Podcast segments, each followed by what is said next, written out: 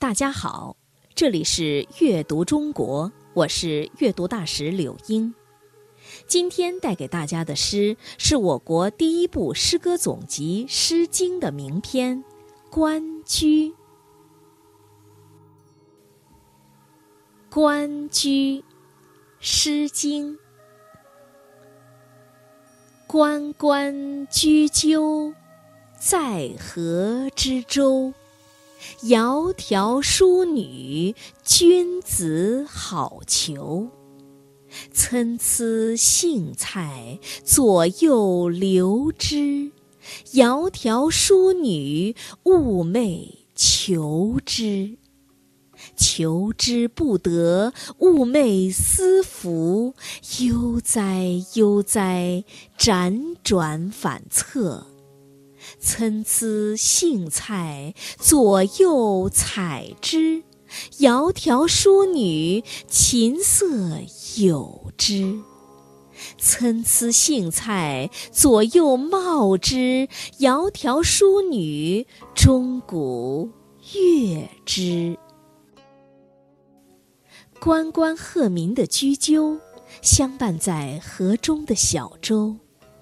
那美丽贤淑的女子是君子的好配偶。参差不齐的荇菜，从左到右去捞它。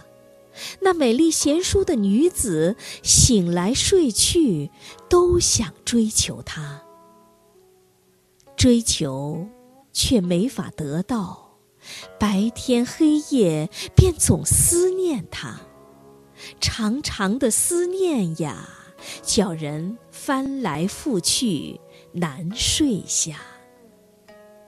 参差不齐的荇菜，从左到右去采它。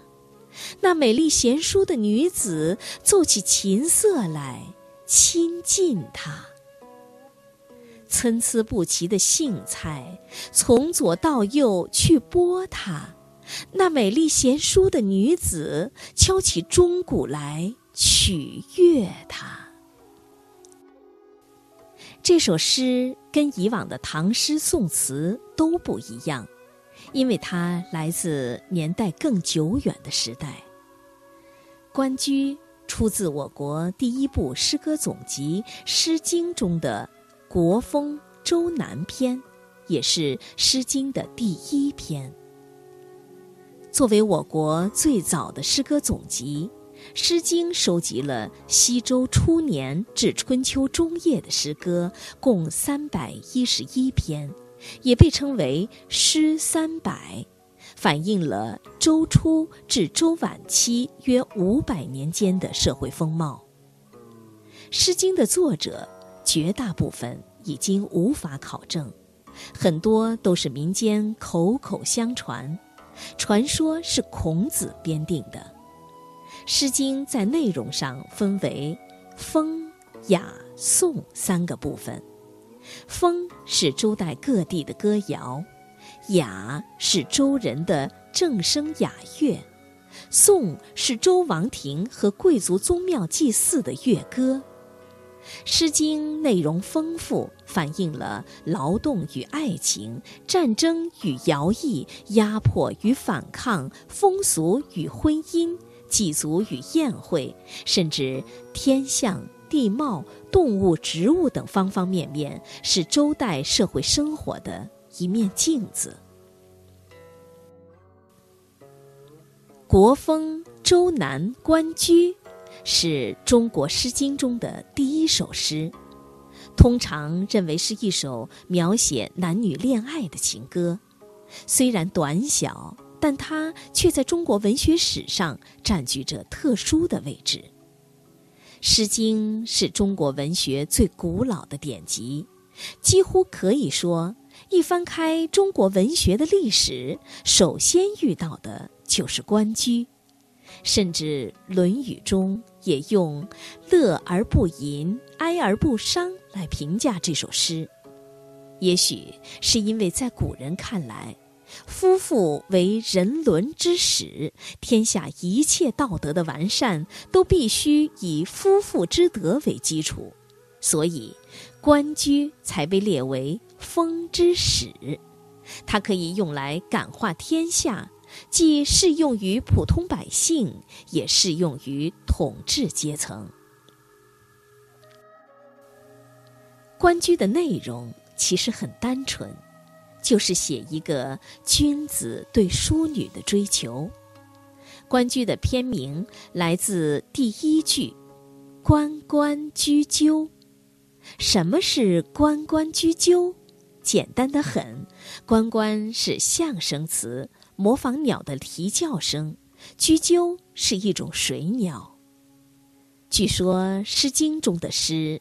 当时都是能演唱的歌词，所以看《诗经》中的诗，是不是也有点像我们现在的歌词，有重复分小节？这首诗的表现手法属于《诗经》中常用的赋、比、兴之一的兴。简单的说，就是从一个看似与主题无关的事物入手，引出心声，抒泄胸臆。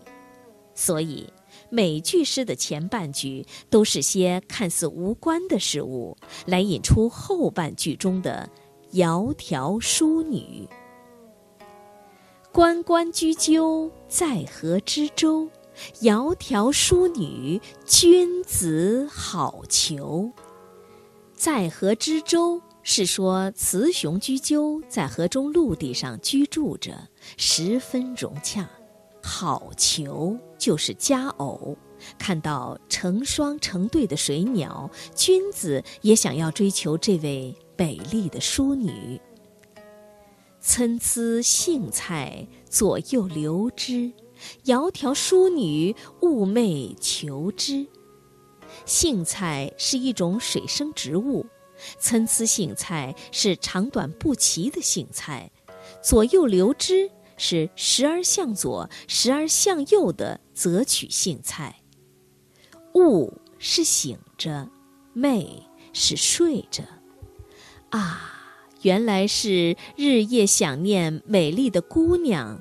这个君子想要像采摘长短不一的荇菜那样努力的去追求她，求之不得。寤寐思服，悠哉悠哉，辗转反侧。思服就是思念，悠哉可不是悠闲，而是悠悠。通俗的说，就是夜晚很长。是啊，追求不到，心里当然苦恼。难怪翻来覆去也睡不好觉，夜晚也变得如此漫长。参差荇菜，左右采之；窈窕淑女，琴瑟友之。参差荇菜，左右芼之；窈窕淑女，钟鼓乐之。荇菜又出现了，这次是在采摘荇菜。琴瑟友之，就是弹琴鼓瑟来亲近它。芼是择取、挑选，看来这是荇菜已经采摘到了。钟鼓乐之，用钟鼓乐来使他快乐。到了这个时候，君子就已经求得佳偶了，得到了淑女就很开心，叫人做起音乐来庆贺，并以此让淑女快乐。